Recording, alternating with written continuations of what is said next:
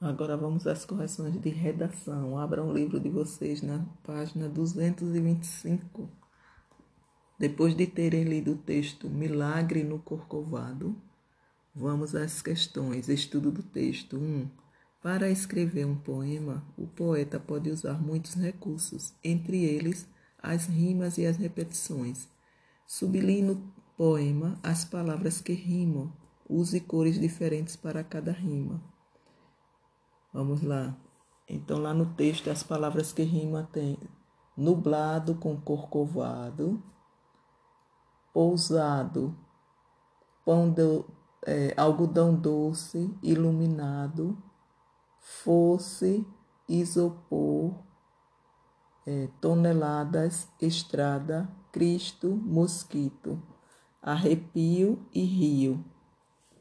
Aí vamos lá.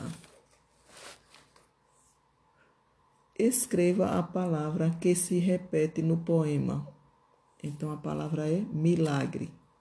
2. Outro recurso muito usado na construção de poemas são as frases escritas em uma ordem diferente da que estamos acostumados a ler. Observe: Todas as noites de céu nublado, no corcovado faz seu milagre o Redentor. Reescreva essa frase em uma ordem mais parecida com a qual estamos acostumados a ler. Então ficaria: Todas as noites de céu nublado, o Redentor faz seu milagre no Corcovado. Página 226. Leia e responda. Milagre é um acontecimento que causa espanto. Marque as alternativas adequadas. O poema fala dos seguintes milagres: o primeiro quadro e o último quadro. 4. Observe a imagem deste doce feito de açúcar e responda: A. Você sabe o nome deste doce?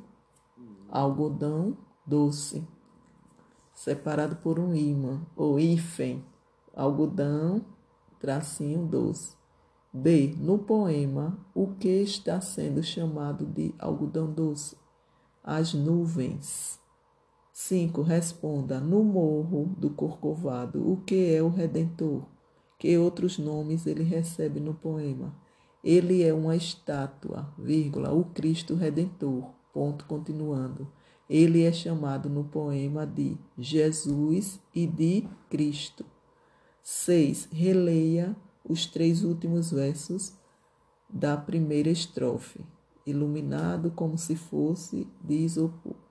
Complete a frase abaixo com a alternativa adequada. A função da palavra em destaque é, letra B, fazer uma comparação. Página 227. 7. Leia e responda.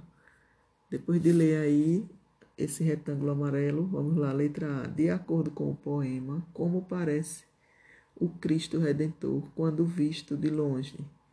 De longe, o Cristo Redentor parece pequeno, vírgula, flutuando entre as nuvens. B. E de perto? De perto, vírgula, é uma estátua gigante. C. Que comparação foi feita com o Cristo Redentor e as pessoas que o visitam? Em relação ao tamanho de, do Cristo Redentor, vírgula, as pessoas parecem mosquitos. 8. Quem visita a estátua do Cristo Redentor tem uma visão parecida com esta mostrada na imagem a seguir. Escreva que estrofe se relaciona com essa imagem. A última estrofe página 228. 9. Marque a alternativa adequada. A forma com que a autora fala do Rio de Janeiro mostra. Aí vocês irão marcar o quadrinho do meio, o carinho que ela tem pela cidade. Ok?